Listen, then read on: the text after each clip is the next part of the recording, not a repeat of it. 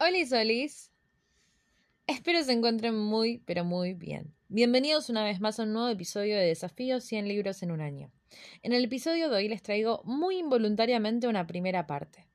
Digo involuntariamente porque la muy torpe de mí no se percató hasta que terminó el libro el 1 en el lomo del tomo y por lo tanto el libro ya entró en el desafío de este año y su segunda parte no se publica hasta septiembre de este año. Y recién en inglés, así que todo es dolor y sufrimiento. Pero antes, como siempre les recuerdo que este podcast funciona como biblioteca de reseñas de los libros que voy leyendo a medida que avanzo en mi desafío de lectura de Goodreads, que consiste en leer 100 libros en un año. Pueden seguir el proceso en tiempo real desde mi perfil en esa plataforma como Singing My Truth. Ahora sí, arranquemos.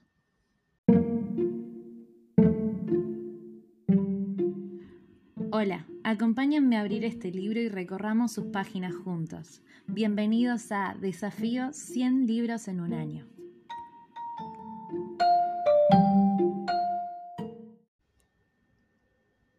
Capítulo 24. Eras una vez un corazón roto.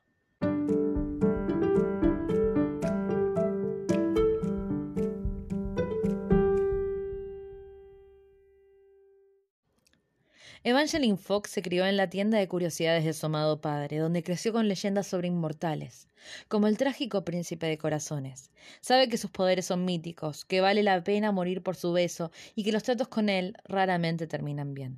Pero cuando Evangeline se entera que el amor de su vida está a punto de casarse con otra, se desespera lo suficiente como para ofrecerle al príncipe de corazones lo que quiera a cambio de su ayuda para detener la boda.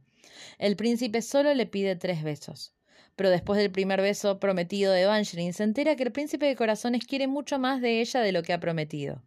Y tiene planes para Evangeline que terminarán en la mayor felicidad para siempre, o en la tragedia más exquisita.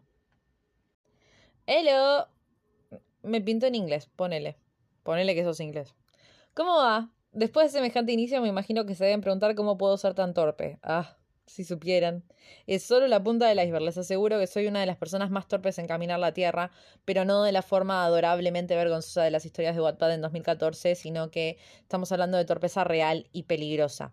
Pero bueno, en fin, en esta ocasión esto se tradujo en no solo elegir el libro literalmente por la portada, sino que tan poca atención presté a lo que agarraba, que no vi el clarísimo número uno que había en el lomo. No, la nena necesitaba llegar a las últimas 50 páginas y darse cuenta de que no había chances de remontar la historia en esa cantidad de hojas y empezar a pensar, ay no, no será una saga, ¿no?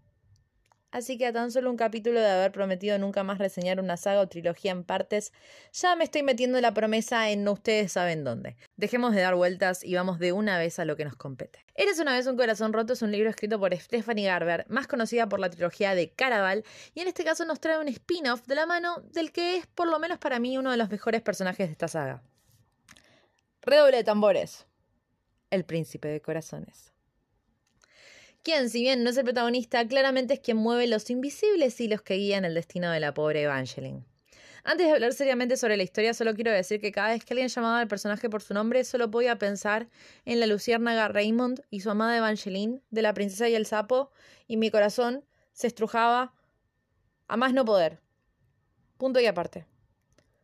Fue en el capítulo anterior de este podcast que hablé sobre cómo Jax, mejor conocido como el infame príncipe de corazones, es ese tipo de personaje que en manos de un autor cobra vida propia y se desarrolla por fuera de la voluntad de quien escribe. Y claramente este libro confirma mi sentir. Necesitábamos más de él, más de todo su gris.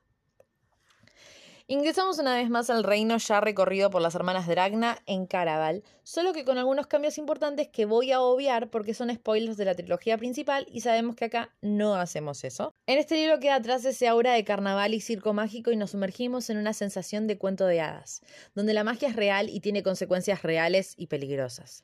Siento que a diferencia de el primer libro de la trilogía. En este ya conocemos el mundo, por lo que su ingreso al mismo es más profundo.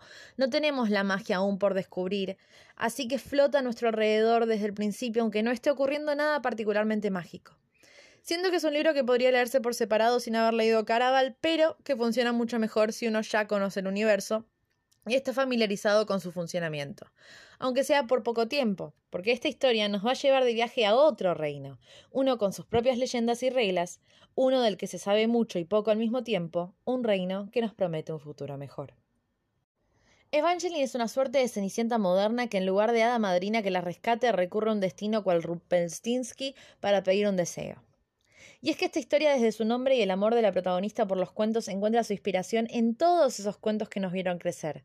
Como bien escucharon en la sinopsis, la historia tiene una suerte de moraleja del estilo de la de la historia de la mano y el mono. Hay que tener mucho cuidado con lo que se pide. Evangeline es un personaje que pareciera combinar las mejores cosas de las hermanas Dragna. Es amable y reflexiva, pero también cree con fervor y es valiente. Tiene una historia trágica a sus espaldas que no mata su capacidad de creer en el amor, la magia o en un futuro brillante, y por el contrario, tal vez ese pasado es lo que la empuja a creer aún más. Tenemos madrastra malvada y hermanastra gris, tenemos un enamorado fallido, un príncipe caprichoso y vano, pero ante todo tenemos un destino peligroso y seductor. Debo admitir que la interacción entre Evangeline y Jax me resultó mucho más interesante y estimulante que la dupla que el príncipe de corazones hacía con Tela, lo cual es mucho decir porque debo admitir que la misma está muy bien desarrollada. Es un libro en el que pasan muchas cosas, pero muchas.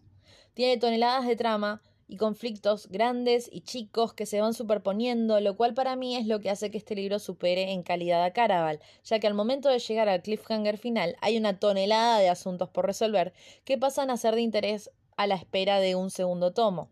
A diferencia del primero antes mencionado, donde al final los conflictos más grandes del libro se encuentran resueltos y quedan unos pocos cabos por atar, que medio que queda en decisión de quien lee si quiere saber cómo continúa o no.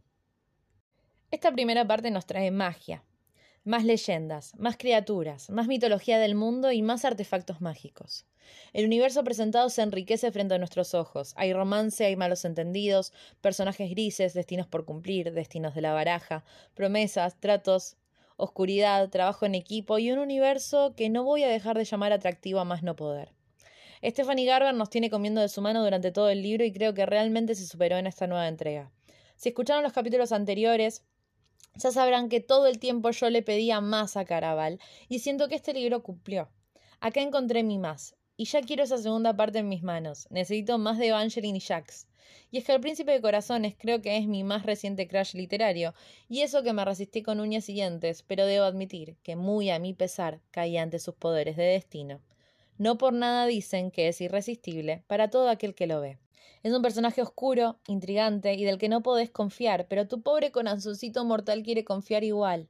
Sé que estoy destinada a que rompa mi corazón, pero elijo dejarlo en sus manos. Igual, no por nada es el príncipe de corazones. Al fin y al cabo, ¿quién puede ser más correcto para ese trabajo que él? ¿No? Estoy muy intrigada por saber qué va a pasar en el próximo tomo. Espero realmente sea tan bueno como este, o incluso más. Creo que se van a sentir recontra decepcionados de mi puntaje después de todo lo antes dicho, pero en este caso opté por 3 de 5 estrellas en la escala de DAFU y es que a esta altura ya me conocen y tengo el 5 recontra difícil. Y si bien me parece superior a Caraval, quiero darme lugar a subir exponencialmente mi puntaje en las próximas entregas, y por otro lado, me da cosa darle más a una primera parte. Por ahí, quién sabe, al final de la saga me arrepiento y modifica el puntaje por el resultado final. Y de verdad espero que así sea, porque ¿qué hay mejor que perderse a muerte en un libro? Nada. Mi corazón late por la oportunidad de perderse en las páginas de un libro y olvidar hasta mi propio nombre, y creo que esta saga tiene todos los condimentos necesarios para poder hacerlo. Creo que está de más decir que les recomiendo este libro, aunque si son como yo, por ahí pueden dejarlo en el tintero para cuando esté un poco más completo, o de lo contrario, los espacios entre libros son una tragedia. ¿Exagerada? ¿Quién? Y ahora, porque hace mucho no lo hago, algunas preguntas. ¿Ustedes ya lo leyeron? ¿Qué opinan? ¿Cómo sienten que este libro dialoga con Caraval? ¿Están esperando con ansias The Ballad of Never After, a.k.a. la segunda parte de Eras una vez un corazón roto?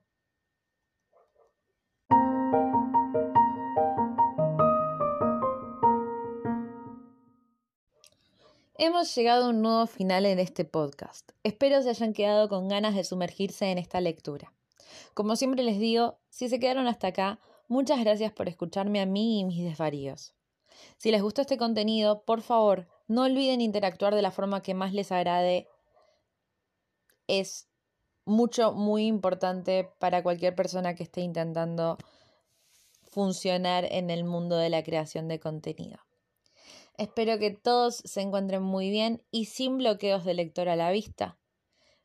Por último, les recuerdo que si les simpatiza esta voz, Pueden encontrarla también en TikTok haciendo tonteras relacionadas a libros como arroba singing.my.truth. Por hoy, esto es todo. Nos encontramos la semana que viene en una nueva reseña. Chao, chao.